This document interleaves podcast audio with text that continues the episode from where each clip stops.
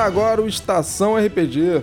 Eu sou Fábio Silva e aqui nós vamos falar sobre assuntos variados de RPG de mesa, sistemas, aventuras, heróis, vilões, magia e muito mais. Obrigado por acompanhar o Estação RPG e estamos começando mais um episódio. E hoje aqui com a gente, o único cara que concorda comigo de que o jogo do Cyberpunk 2077 não foi tão ruim assim. Luke Stefano. Salve. Uh, pode não ter sido tão ruim assim em questão de lore, talvez, né? Mas os bugs estão aí e a gente gosta deles. E hoje a gente vai falar aqui um pouquinho mais sobre como dominar o improviso. É isso aí, o 20 do Estação RPG, o ano de 2020 está terminando. O ano de 2020 foi completamente conturbado. Mas a gente gostaria muito de agradecer a audiência de vocês. E dizer que 2021 está chegando aí e 2021 tem bastante coisa nova. A gente vai continuar trazendo dicas de RPG, a gente vai continuar produzindo conteúdo de RPG, vai trazer novos convidados e tem até quadro novo. Então, fica de olho porque 2021 tá chegando aí e tamo junto.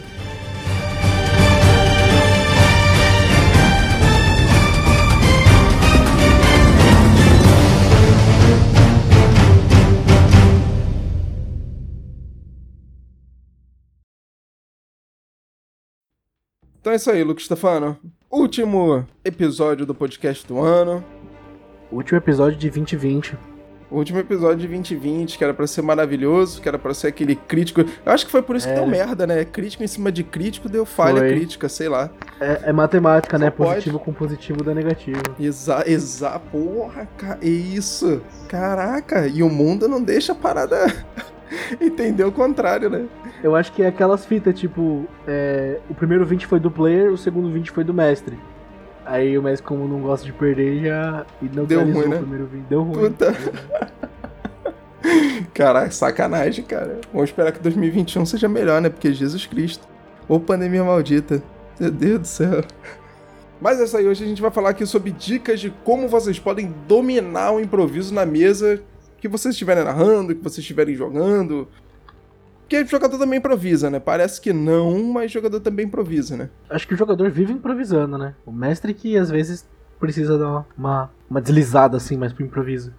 É, o mestre o... que tem que dar uma tateada maneira. O, né, o mestre que tem que tatear. O jogador, ixi, ele pode fazer o que ele quiser. Como eu sempre digo, se ele quiser ficar pelado em cima da mesa e falar que vai pegar o bardo nos fundos, ele pode. Né? Dependendo do bardo, ele pode, né? Dependendo do bardo, ele não só pode Se o bardo vai. quiser, Se o bardo quiser, por que não? Se o bardo quiser, eles se ajeitam lá, pô. Eles, eles que se encontrem depois.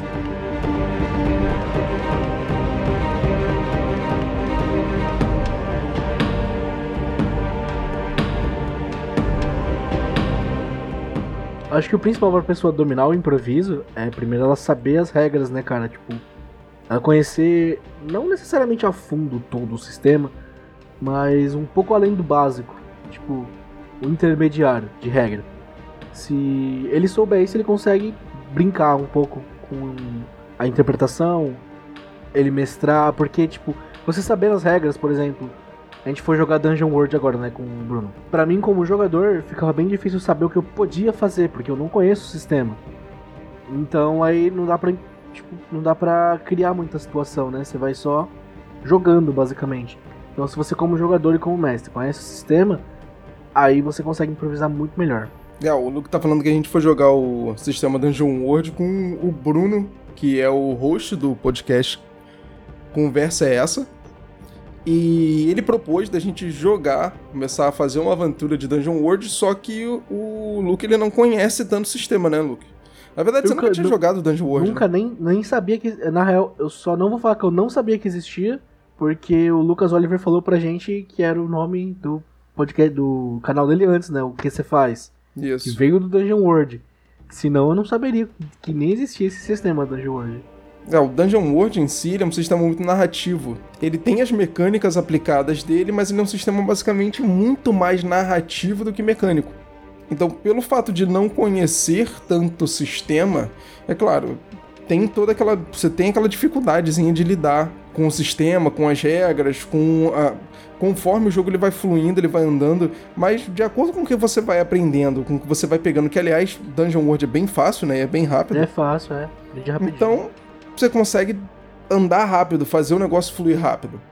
Então, realmente, uma das coisas para você poder dominar o improviso é dominar pelo menos o básico dessas regras. Precisa dominar o, o, livro inteiro de regra? Não, não precisa dominar o livro inteiro de regra. O Luke jogou Dungeon World com a gente, ele não sabia o livro inteiro de regra, ele sabia as regras básicas do personagem inteiro. dele jogar. Exatamente. Eu nem li. Eu só li Leu, o Fast Play assim, do Bárbaro lá e fomos. Era isso que ia dizer, né? A gente não usou nem o livro todo, né? Porque a, a gente usou só o Fast Play, né?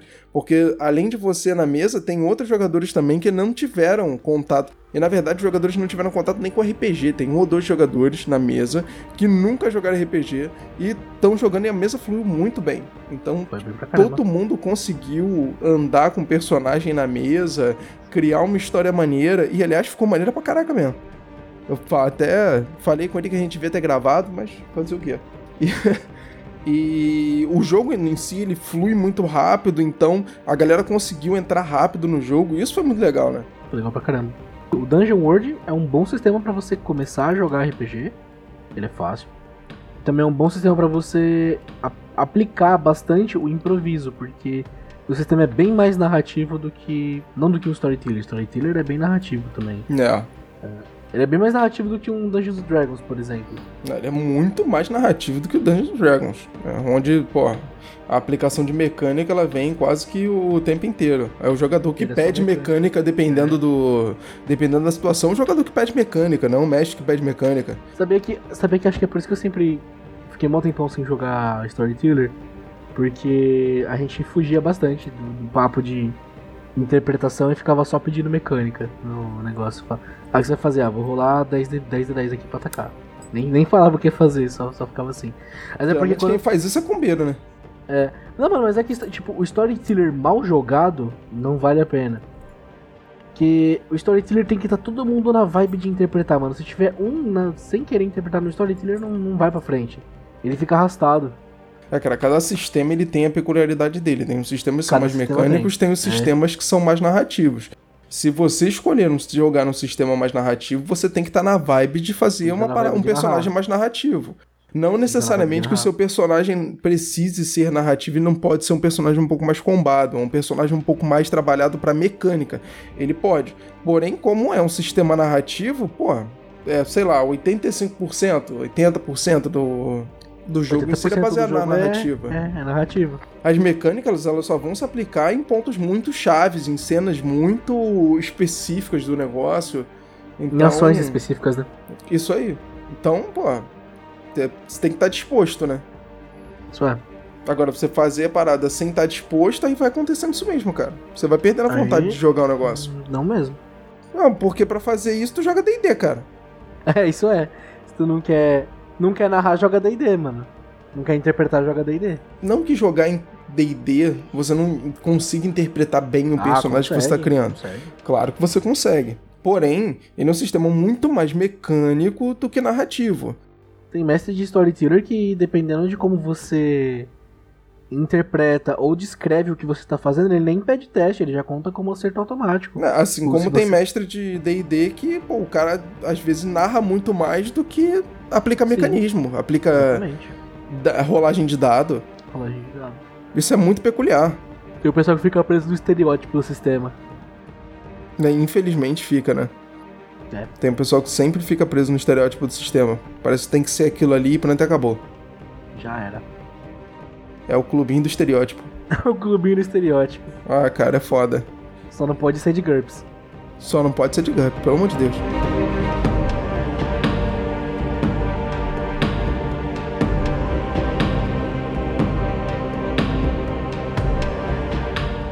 E cara, vamos lá, para você dominar o improviso na mesa que você está jogando, basicamente você tem que conhecer o sistema que você está jogando. É você é obrigado a entender o sistema em que você está jogando? Sim, basicamente.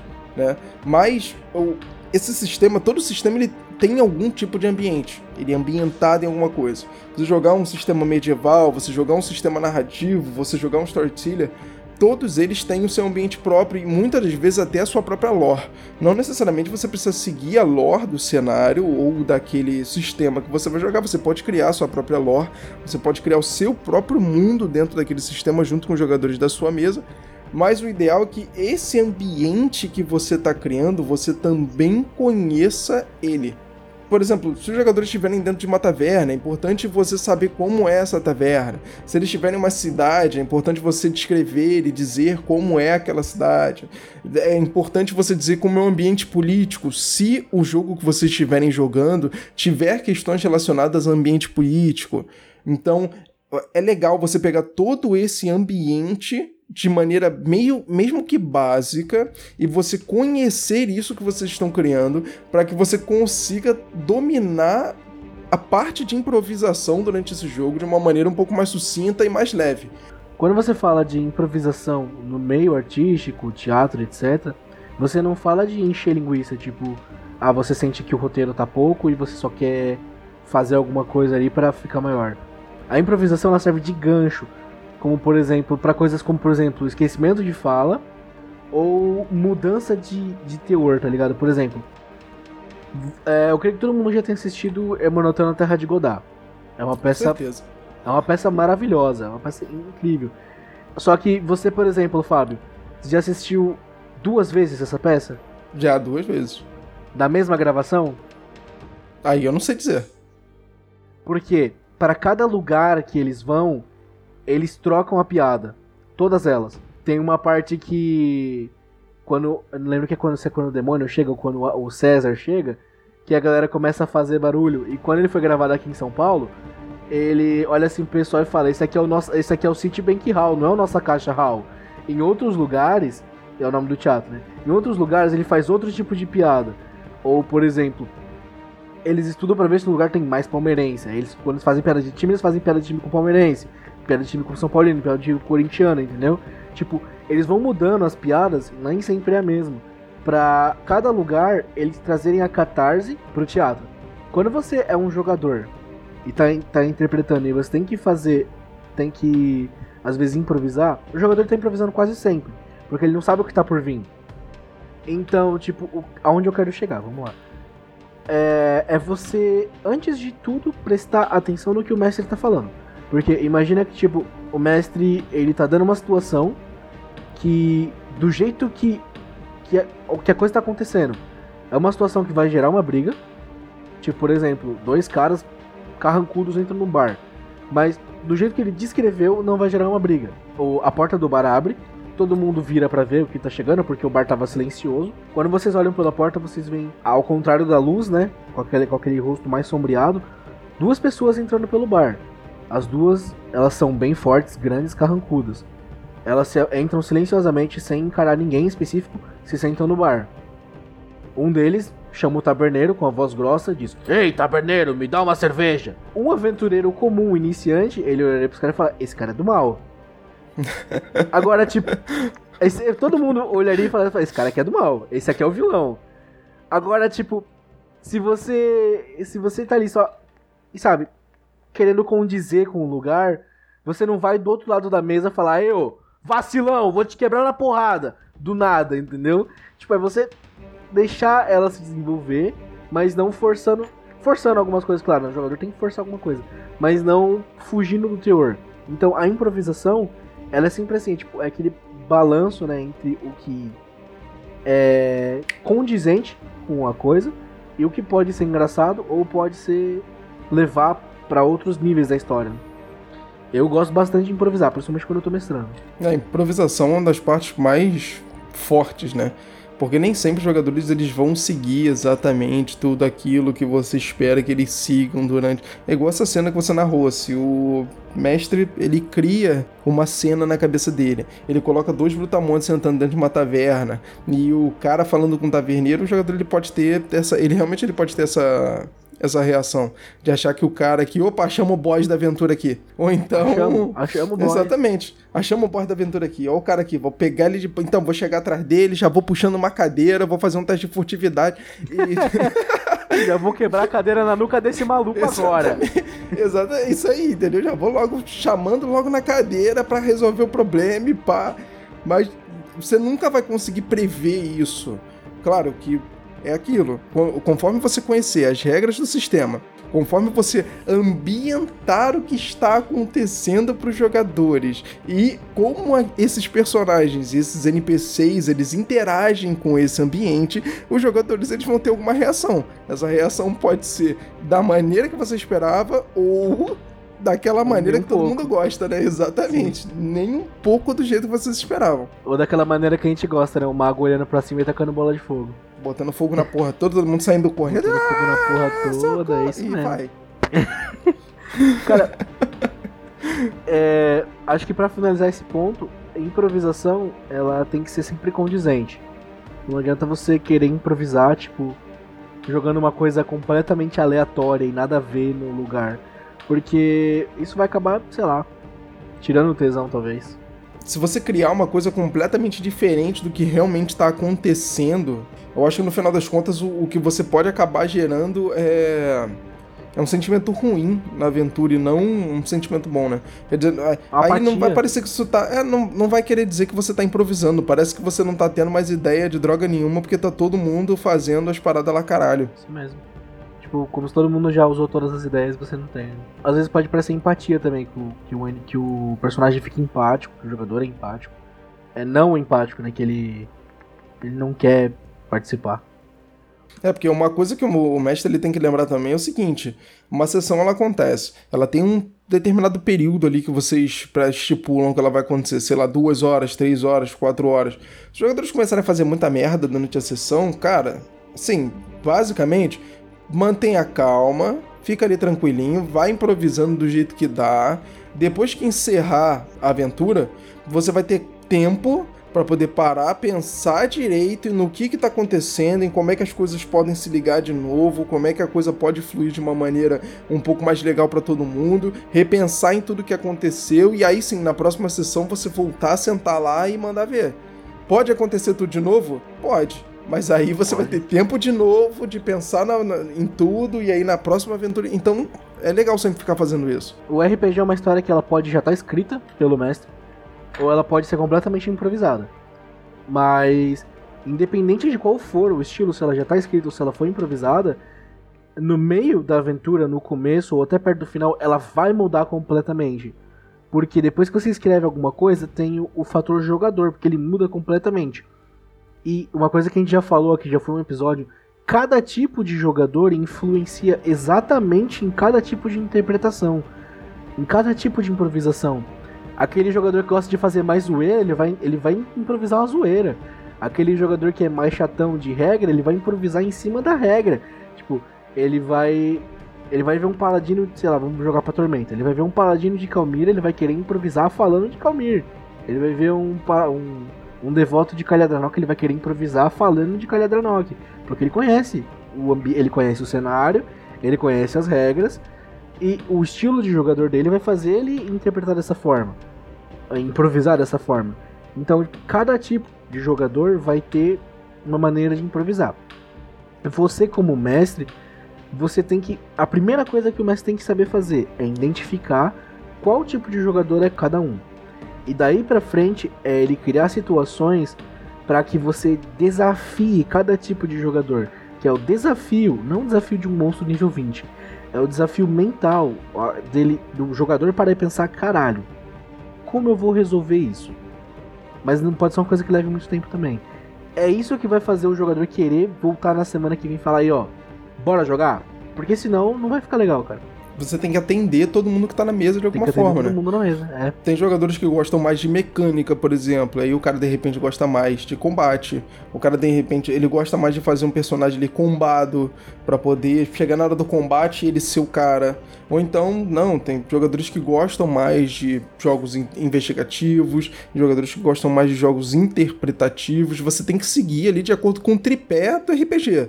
Né? Então é investigação, interpretação e combate. combate. Beleza. Você vai separar quais são os jogadores na sua mesa, quais são os estilos de jogadores que estão na sua mesa, e você vai criar situações dentro desse tripé para esses jogadores.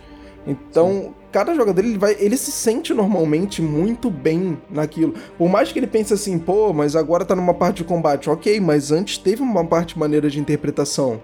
Antes teve uma parte maneira de uma investigação. Ou então tiveram várias sessões que os jogadores tiveram que cumprir uma investigação, sendo que cada um dos itens investigados ligava no outro, por exemplo. Sim. Então você faz isso para não deixar um jogador ele se sentir sei lá, é como se fosse mais privilegiado ou menos com o jogo, né? Uma questão que, ba que batem sempre na tecla, né? É, ah, e como lidar com o jogador combado? Ele fica muito desbalanceado na mesa. RPG não é só combate. RPG é, é uma mistura de várias coisas. É, RPG é você ter conhecimento de vida, de ética, tipo, de você como se portar dentro do, do jogo como personagem. É você ter conhecimento físico, matemático, teórico, logística, tudo, tudo tá dentro do RPG. Por quê? Em todo lugar vai ter algum tipo de situação que você vai ter que aplicar alguma coisa que você aprendeu na sua vida real. Exatamente. Então, tipo, a pessoa que na vida real é mais estudiosa, cara, você colocar um puzzle para ela, ó, é uma situação que eu sempre faço quando tem um combate. Final da dungeon é um puzzle junto com o combate. O cara que não é bom no combate, é bom na interpretação, em pensar, fica resolvendo o puzzle, o combado fica a linha de frente, o outro cara que gosta meio do combate, meio da interpretação, ajuda no puzzle, metade no combate. Você fez uma cena que você neutralizou o combado porque ele não tá zoando a party, por exemplo, você deixou o cara que gosta do puzzle entretido e você deixou o cara que é meio meio entretido, porque ele tá combatendo e tá ajudando no puzzle. Ou seja, você atendeu todo mundo e a expectativa de todo cena. mundo com o jogo. Exatamente. Você atendeu todo mundo, cara. E a expectativa de todo mundo do que era aquela sessão, esse jogo que ia acontecer, ela tá ali, tá sendo cumprida. Agora, se ainda assim você se sente desconfortável com o combeiro, comba em cima dele também. Em cima dele. Você se sente desconfortável com um combeiro, sabe o que, que, que você faz? Faz uma arena, bota todos os outros jogadores amarrados em volta da arena, bota o combeiro no meio para lutar contra outro combeiro, enquanto isso os jogadores em volta da arena tentam se soltar. Olha uma cena foda aí, ó. Está Pronto. neutralizando o combeiro e cada um tá fazendo uma coisa. Fora que assim, é, vamos lá, né? É, RPG, no final das contas, você tem várias maneiras de drenar os recursos dos jogadores durante, o, durante toda a sessão. Você tem várias maneiras de drenar isso. De fazer com que o jogador ele perca itens, ele utilize. Perca não, né? De fazer com que o jogador utilize itens, dependendo do sistema que você estiver jogando. Se o jogador ele tiver, por exemplo, se a gente estiver falando de um D&D, o jogador tem lá os slots dele de magia, ele ir usando esses slots e vai chegar num determinado momento que ele vai ficar sem, ele vai precisar daquilo, ou seja, você tá drenando os recursos dos caras. Aos pouquinhos você tá tirando os recursos mágicos, você tá drenando a vida desses personagens para que eles também se sintam um pouco mais eu poderia dizer até humanizados dentro daquele, dentro daquele jogo. O cara que ele é combeiro, ele tem essa mania de destoar e achar que ele é Deus e que nada vai segurar ele porque ele vai derrubar todo mundo. E tem várias maneiras de você segurar esse tipo de jogador sem precisar muitas. apelar para usar combo. Muitas maneiras, muitas maneiras. Você botar um NPC que é mais forte, por exemplo, e ele não querer de fato matar o combeiro, só mostrar que existem pessoas mais fortes do que ele dentro da regra, tá ligado? Sem você dentro pesar a mão no dado. É isso sem aí, você sem pesar, a mão no dado, dado, sem você zoar. Dentro da regra, tipo, você colocar, sei lá, o combeiro é nível 6, colocar um personagem nível 12. Nem precisa estar tá muito combado para ter diferença de força. Só pra, tipo, dar aquele gostinho, tá ligado? você não é tudo isso. Como, como você pode fazer isso? O cara tá. O combeiro tá lá achando que é Deus no meio da cidade, peitando o taverneiro. Apareceu um guarda. O guarda deitou ele no murro e falou: Ó, parou de bagunça. Você, Se ele você, bater de frente você, com o guarda, vai aparecer mais 20. É. O que acontece? Você, você mostrou, você mostrou pro jogador que existe consequência. Agora a gente tá fazendo. Aproveitando que é, é episódio de fim de ano, é retrospectiva dos episódios, né? Já, já tá virando tá fazendo, retrospectiva. Tá fazendo consequência, você tá usando o cenário, você tá dentro da, da, da, da lógica. E, e você ainda tá improvisando, porque o cara começou a fazer a ruaça e apareceu um guarda. É, é lógica. E você, além de tudo, ainda tá improvisando porque o jogador tá fazendo a ruaça na draga da mesa. Ou seja, a gente tá falando de retrospectiva, mas é porque os assuntos eles se convergem de uma maneira tão fácil, né? Tão simples que a gente não consegue é. ver de uma maneira diferente. Não mesmo. E a maneira você fala do NPC, porque assim, os NPCs eles também fazem parte, eles também são uma parte integrante muito importante da narrativa e para improvisação cria os NPCs principais que vão participar do jogo de vocês. Cria a ficha desses NPCs, principalmente se você não tiver muito costume com esse sistema. Se você for um mestre iniciante, se você não tiver tanto costume com esse sistema, cria a ficha desses personagens. Vai ser legal você criar a ficha desses personagens porque você vai se acostumar um pouco melhor com esse sistema. Você vai ver como é que funciona as questões de magias, as questões de talentos únicos, de perícias, que sejam. Dependendo do sistema que você estiver jogando, você vai criar vários personagens diferentes e vai ficar mais fácil até para você poder assimilar essas regras. E aí a gente volta, né? Conhecer as regras básicas para você poder improvisar de uma maneira legal na mesa, fazer a ficha dos NPCs também contribui com isso. Uh, uma outra contribuição muito boa da ficha do NPC é a seguinte: aquele momento difícil, sabe? Final de batalha de boss, todo mundo 1 de HP, boss ainda com 100 de HP. Aí do nada, o NPC que tá desde a cidade anterior, junto com o grupo, que é um clérigo, que o NPC é um clérigo, ele vira assim e fala: Galera, eu tenho uma magia suprema que eu tava guardando pro último momento. Aqui, ó, cura total e todo mundo fica de boa. Da onde saiu esse poder? Do cu do mestre, porque não tinha na ficha. então, se você criou a ficha, essas coisas elas ficam mais plausíveis. Porque, por exemplo, digamos que é um grupo nível 3, um clérigo nível 3 não teria esse tipo de poder, ele poderia curar uma pessoa no máximo, entendeu? Exatamente. Então, tipo, pra, pra que que isso serve? Você consegue colocar. Se, se o seu grupo nível 3, 4 pessoas, e um NPC tá morrendo para um boss, o mestre errou. Ele colocou um boss muito difícil. Então, se você já criou a ficha do seu NPC, sabe que ele não pode fazer tal coisa no final da batalha, ele não pode jogar cura total no final da batalha e curar todo mundo, você diminui o nível do monstro. Uma coisa, você você sabe fazer a ficha dos seus NPCs, você sabe controlar suas ameaças. Você sabe você sabe o que o seu NPC sabe fazer sem precisar ficar inventando no meio da história. Ah, não, eu tenho uma aqui, ó. Do nada eu tenho uma corda, galera. Vamos yeah. subir ali mesmo. Do entendeu? nada aparece um item aqui super especial que a gente estava precisando então, para poder resolver o problema. Tem, se tu tem a ficha do NPC, você não precisa ficar se desdobrando e inventar coisa para ajudar o player. É claro que o seu objetivo como mestre não é destruir o psicológico do player e fazer ele pro psicólogo na manhã seguinte. Exatamente. Mas é você, mas é você tipo deixar um pouco de desafio, sabe? Ah, não tem uma corda, pô, a gente precisa ir até a cidade, tá mais próxima, comprar uma corda ou roubar uma corda ou matar alguém no meio do caminho que tá com uma corda. Então, tipo, você não pode dar tudo de mão beijada, porque senão perde o teu desafio. Né?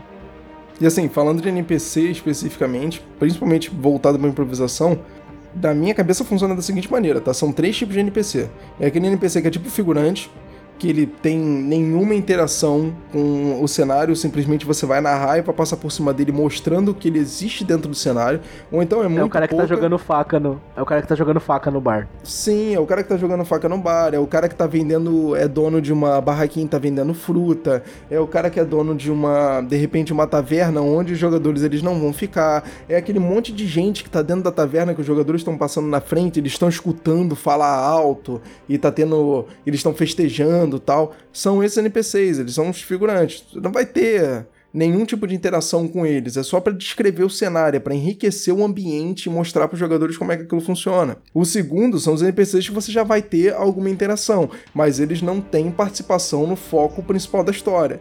Então, são aqueles NPCs que já te dão alguma pista de alguma coisa que você está investigando, são aqueles NPCs que você conversa primariamente quando você chega numa cidade, como se fosse, por exemplo, o guarda de uma, de uma cidade, o guarda de um portão.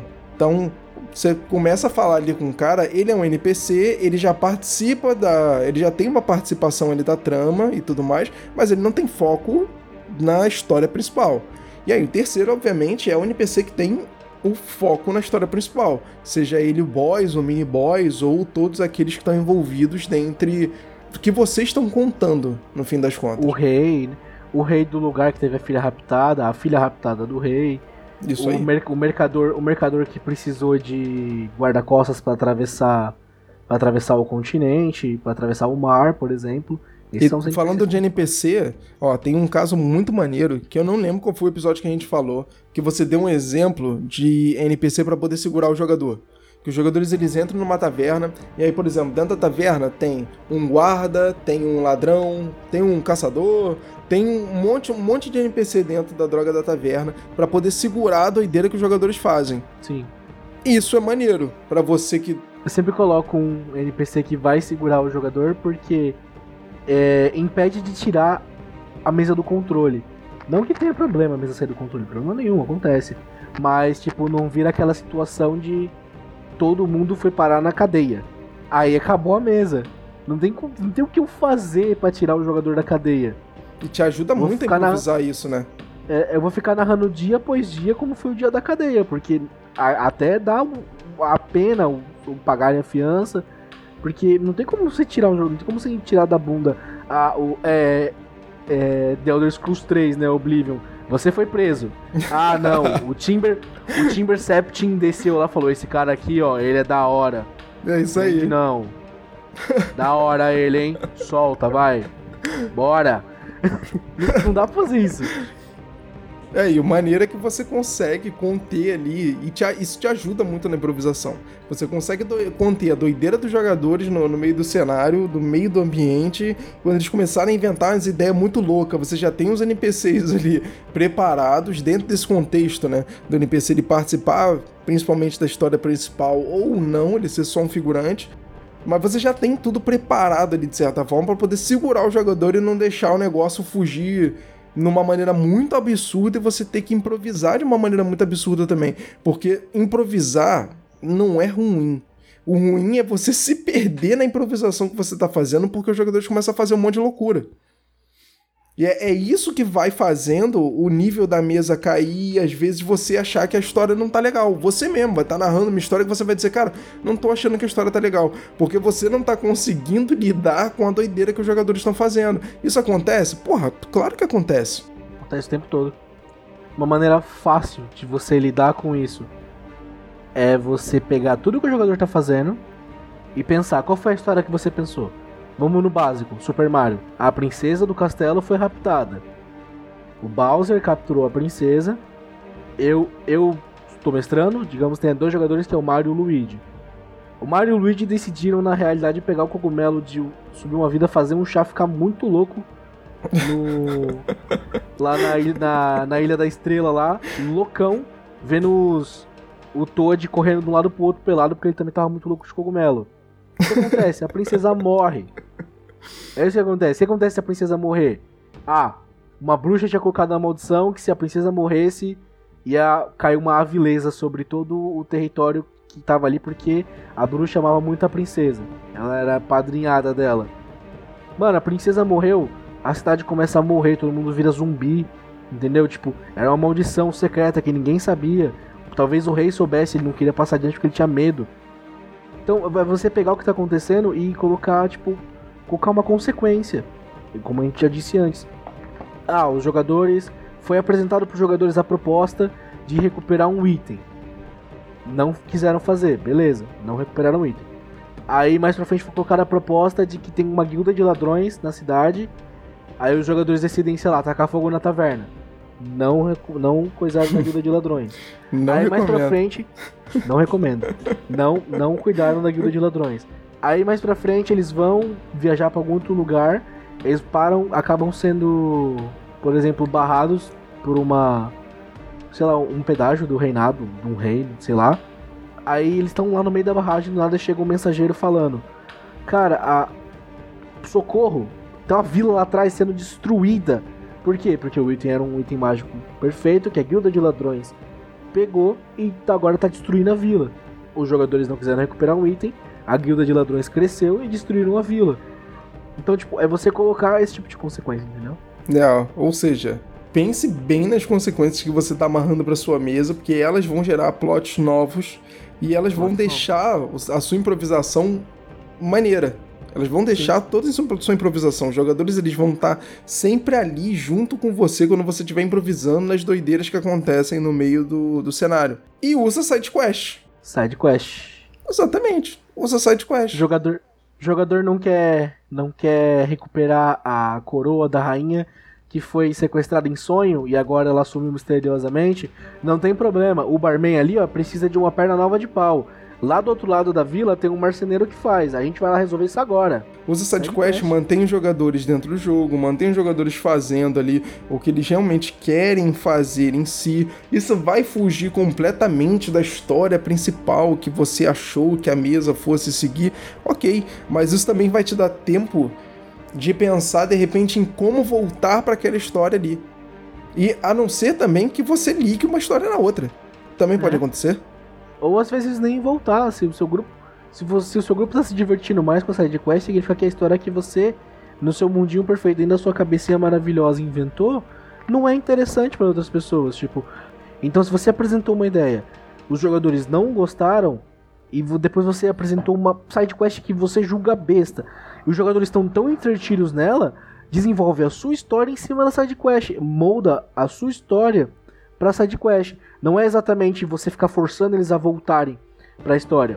Digamos que a sua história era sobre, sei lá, um ferreiro que tinha um, o poder de forjar um item divino e um deus pediu para ele forjar esse item. Essa era a sua história. Eles não querem seguir isso, eles não querem fazer o pedido pro, pro ferreiro. Eles querem, na real, ir pescar. É isso que os jogadores querem fazer, querem pescar. Beleza. O que, que você faz? O item que o Deus queria era uma vara de pescar, porque ele queria pescar também. Ou então Aí, eles pescam o Kraken e se fodem. Ou eles pescam o Kraken e matam todo mundo porque ninguém quer jogar com o escrever, é isso.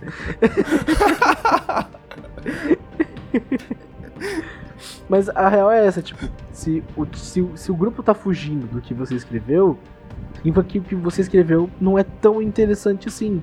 Só repense na história, no, no enredo. Crie outro enredo.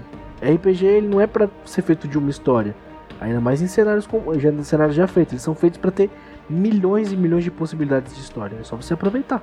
Aproveita, pega essa side quest, faz a quest virar a quest principal. E não fica chateado se os jogadores não gostarem do plot inicial que você deu para aquela, pra aquela aventura. Às vezes o.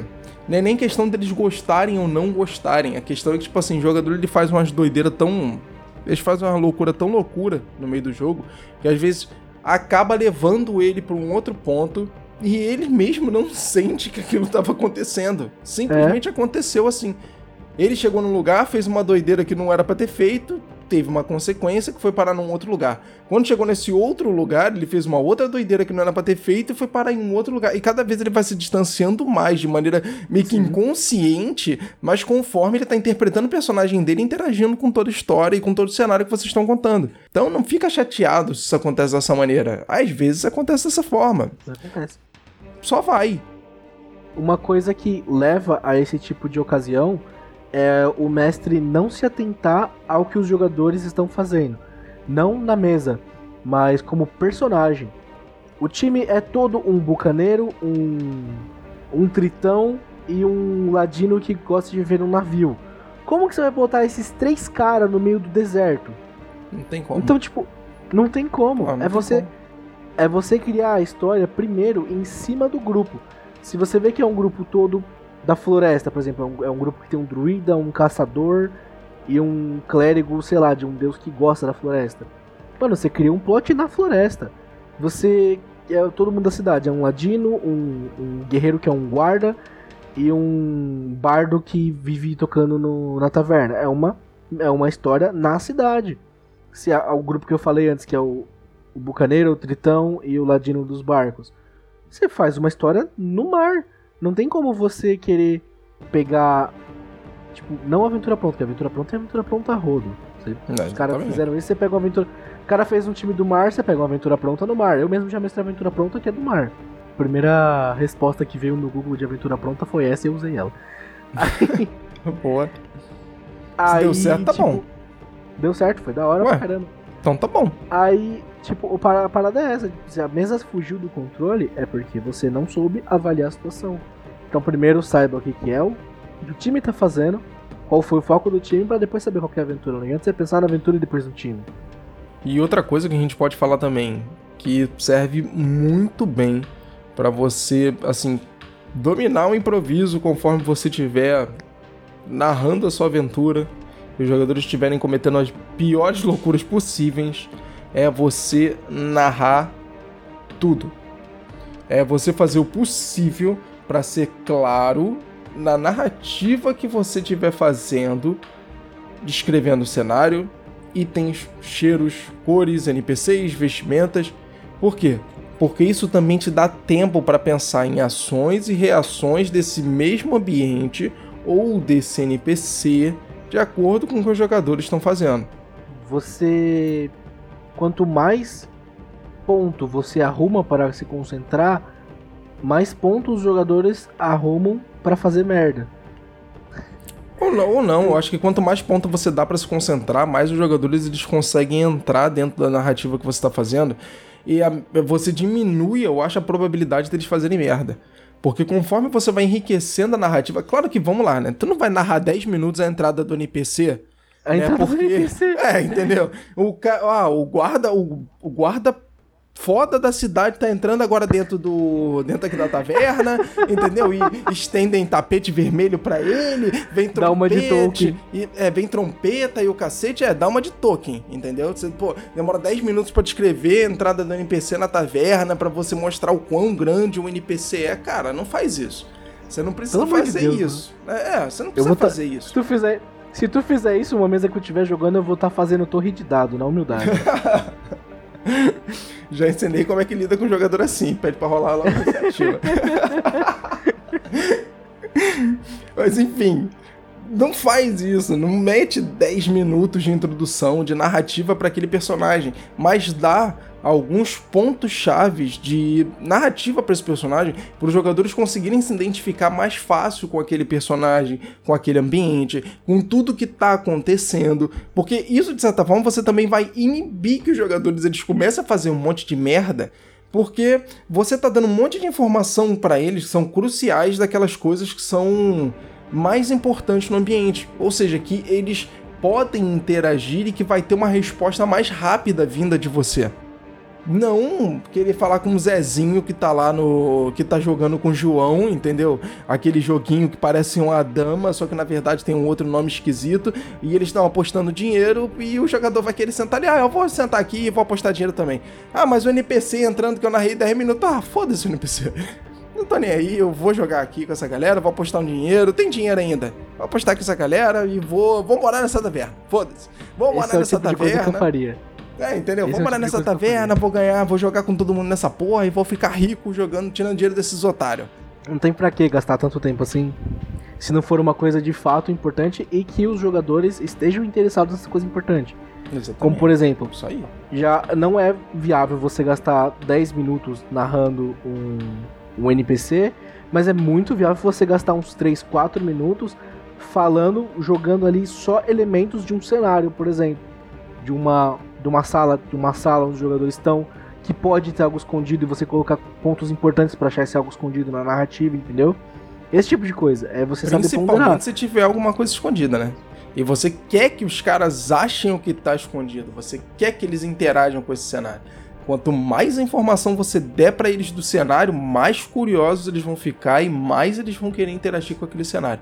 Exatamente. Ainda mais se eles já estiverem no caminho de alguma coisa que seja interpretativa e investigativa. Isso vai ser mais Só... fácil ainda vocês trazer o cara para dentro. Só não inventem 49 NPCs e 15 histórias diferentes quando o seu time estiver querendo recuperar um item roubado, que aí eles vão cagar pro que você escreveu e vão só querer o item roubado. E a gente cagou. a verdade é essa. A gente cagou.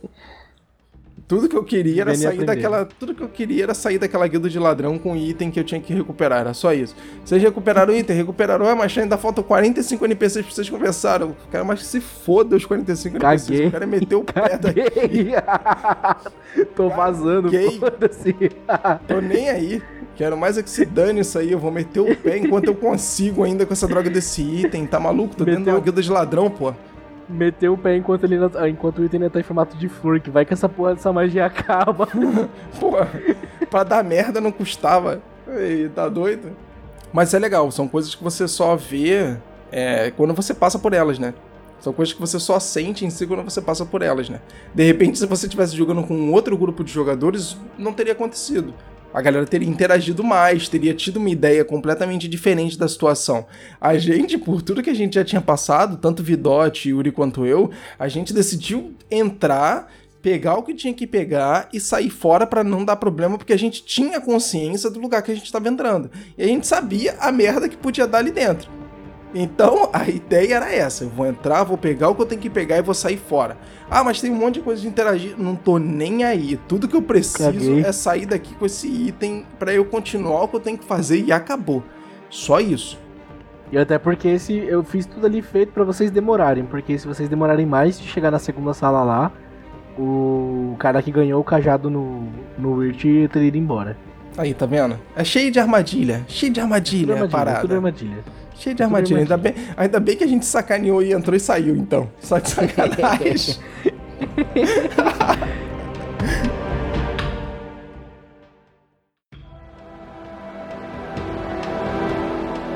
Eu acho que a dica de ouro para você ponderar a interpretação com o que já foi escrito, sem querer fugir muito do real, é você anotar tudo. Porque vai que você, sem querer, não sem querer, né, improvisando ali, o taverneiro soltou uma informação que é preciosa, mas é aquele tipo de coisa que você fala e o jogador esquece. E aí, se o jogador não lembra, você esquece. O taverneiro, no meio do delírio dele lá, louco de hidromel, depois que o bar fechou, porque ele fez amizade com os, com os aventureiros, ele fala: ah, um, um, um troll, a maneira mais fácil de matar ele é furando no olho. Experiência própria. Aí, cinco sessões depois, os jogadores vão enfrentar um troll. E eles esquecem que o taverneiro falou isso. Então, tipo, é o tipo de coisa que você tem que anotar, porque no meio da batalha você pode. Você vê que ninguém tá lembrando, você pode falar, oh, faz um teste de inteligência aí. Aí do nada o cara lembra, ah, o taverneiro uma vez disse que matar um troll é mais fácil você furar no olho. Assim você não tá, tipo, entregando de lambuja. Você tá fazendo um callback, o que faz o jogador se sentir muito mais dentro do jogo. É uma coisa que você já disse antes, umas 3, 4 sessões atrás. E você faz o jogador se lembrar ali naquela hora, é bem mais interessante. Fica, fica bem aquela cena de filme mesmo. O cara tá ali no meio da luta e vem aquele flashback assim do pai dele ensinando bate com mais força. Aí ele vai lá maneiro. e bate com mais força. Maneiro, maneiro. É, realmente. Gera uma cena bem maneira isso. Assim, todo mundo passa por isso. Na nossa é. mesa mesmo a gente já passou por isso. A gente tinha Foi que verdade. entrar dentro. Nessa, nessa parada que o Luke falou mesmo, que a gente tinha que entrar dentro de uma guilda de ladrão, que tinha um monte de NPC lá dentro. Tinha um puzzle na, na porta. E a gente tinha que descobrir uma senha tal. E a senha já era uma parada. Ele, ele começou a, a, a ligar pontos que já tinham acontecido de alguma forma pra gente conseguir identificar qual era a senha. Eu juro pra você, eu não anotei a senha. Eu não tinha anotado a senha. Eu acho que ninguém tinha anotado a senha, né? Calhou que o, o Vidote anotou. lembrou. O Vidote anotou? Eu acho que eu acho que o Vidote anotou, então, porque... falando, então tô falando merda. Não, não, eu não sei se ele lembrou, eu não sei se ele lembrou se ele anotou, mas eu acho que ele anotou. Porque a pessoa duas sei, noites, eu não anotei. A, a, pessoa cinco sessões depois lembrar que a senha é passarinho que é voar é difícil. Cara, aquilo foi tenso.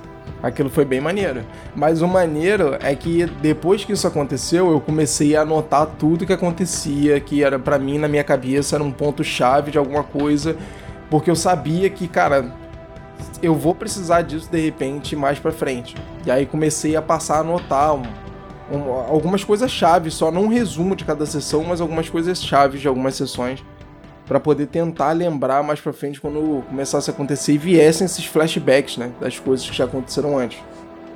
E, pô, anotar tudo é, é muito importante.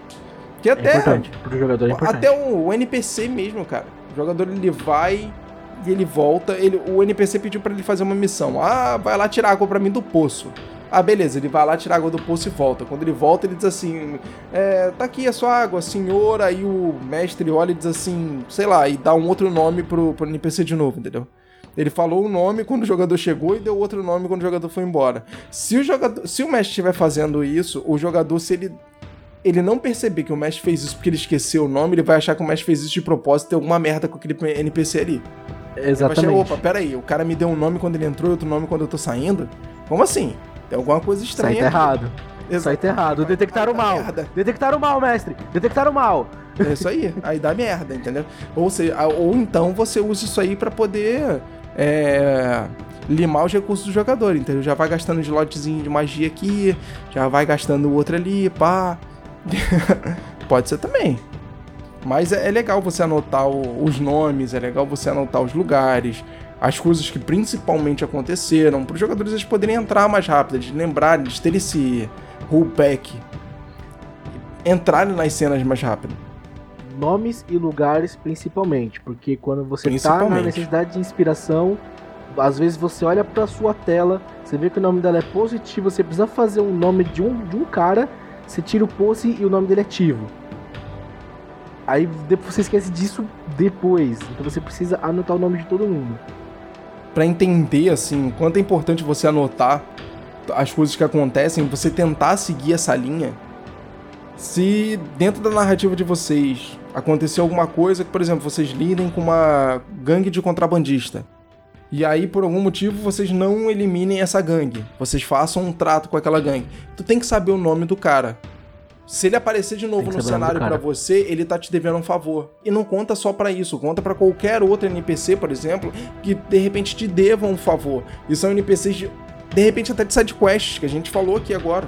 São sidequests que você está fazendo, não tão no, no principal da história, mas você interage, se envolve e você cria essa relação com esses NPCs, com esse ambiente de uma maneira que você tem que lembrar que esses caras eles também estão ali, entre aspas, do seu lado de alguma forma. De que você pode usar eles. Se você, nesse caso aí que o Fábio falou, você fez alguma coisa que o cara que é, por exemplo, o mandante dos contrabandistas de uma cidade. Ele comanda o cartel de drogas da cidade. Você fez algo a ponto dele te dever um favor. Você mais pra frente vai entrar numa guilda de ladrões. É o primeiro nome que você vai dar se você quiser intimidar alguém. Fala, irmão, conheço o Carlo. Entendeu? Eu e o Carlo aqui, ó. Tamo junto, eu e o Carlo, Juntinho. entendeu? Juntinho. Então, então é isso tipo, aí. É, é umas coisas que você, como jogador e como mestre, tem que anotar. Porque senão. É, perde o, o, a linha a linha de raciocínio do, da mesa. Ela acaba virando só coisas que você está jogando, ela acaba virando uma história sequencial. E você usar esses elementos, introduzir eles dentro da narrativa, pô, cara, imagina tu entrando numa guilda de ladrão, os caras barrando você, te olhando torto e tal. Tu chega a dar o um nome do cara lá. Aí os caras dizem assim: não, não é possível, como assim? Aí, sei lá, vai checar a informação. Quando ele vai chegar a informação, o cara ele lembra do teu nome. Ele fala assim: ó, oh, fulano de tal, beleza. Tranquilo, deixa o cara entrar aí. Quando você entra, você interagindo com o NPC e você fala assim: então, lembra daquele favor? Tô precisando agora. Por quê? Porque você lembra do nome do NPC, porque você lembra do ambiente que vocês estavam inseridos. Cara, anota tudo. É importante vocês anotarem tudo. tudo. Quer dizer, tudo de uma maneira assim, geral, né? As coisas que sejam mais importantes, os grandes eventos, os grandes encontros que vocês tiverem. Se vocês conseguirem resumir as sessões que vocês tiverem, é até melhor, tanto pro mestre que estiver narrando a mesa, quanto para todos os jogadores, para vocês lembrarem de uma maneira bem sucinta o que foi que aconteceu, com que vocês interagiram, porque a gente não vai lembrar de tudo, por mais que seja não é muito é maneiro. A gente vai lembrar das cenas mais épicas, das paradas que foram muito engraçadas, do negócio que foi muito legal, das porradarias que tiveram que, tipo assim, foi tenso, que todo mundo quase morreu. Verdade, é. Exatamente, que pô, os jogadores terminaram no boss e tava todo mundo, sei lá, com 3 de vida cada um. E depois do clérigo ter levantado dois porque já tinha quase ido pro saco. Dessas coisas que vocês vão lembrar, vocês não vão lembrar Exatamente. dos pequenos encontros. E esses pequenos encontros, eles podem gerar plots e ideias de plots novos, cara, muito bons. Ou então eles podem gerar plot twists. O que é o que é sensacional. Você pegar um encontro pequeno, michuruca que os jogadores tiveram ali no meio da aventura e do nada você gerar um plot twist para eles com uma situação gigante e eles olharem um para cara do outro e dizer assim, tipo, cara, sabe o Jaiminho, o carteiro que passou aqui na semana passada e veio entregar uma carta? Então, foi ele. Ah, filho da mãe, entendeu? Porra, isso é maneiro. Então, tipo, anota as paradas, cara, porque vai ser show de bola.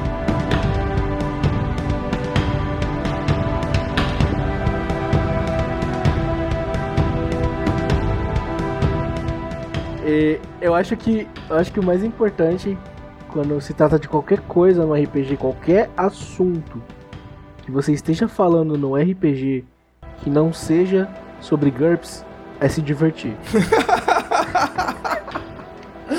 ah, não faz isso, cara. Não. A galera que joga GURPS também pode se divertir, cara. Assim, tem muito mais regra, né? Tem certo. mais mecanismo tal, mas eles podem se divertir também, cara. Não, não fale isso. Mas a parada é essa, o negócio é se divertir, cara. Independente do que tá acontecendo. Como até com GURPS. Aqui, até com GURPS. Quem consegue, não tenho nada contra. até porque, tipo, se o seu grupo não gostou da sua história, mano, vai improvisando até encontrar uma história que eles gostam. Ah, se, se vocês não não estão se dando bem com tal coisa, com tal NPC, vai improvisando até se tá bem. Vai mudando a maneira como o NPC enxerga os jogadores, vai mudando o NPC de pouquinho a pouquinho, até eles realmente tornarem amigo. Ah, na própria cultura pop aí, várias pessoas que eram inimigos de nascença viraram grandes, grandes duplas. Legolas e Gimli. Ou... então, por exemplo, os caras se odiavam desde o começo. Quando chegou um tava jogando o outro pra cima de um elefante. Disputando como é que pra ver quem é que matava mais. Com... pra ver quem matava mais aí, ó. É. O bagulho virou amizade, entendeu? O negócio é esse, improvisar é, é, uma, é um, um dos pilares do RPG. Sem improvisação, o RPG não vai pra frente.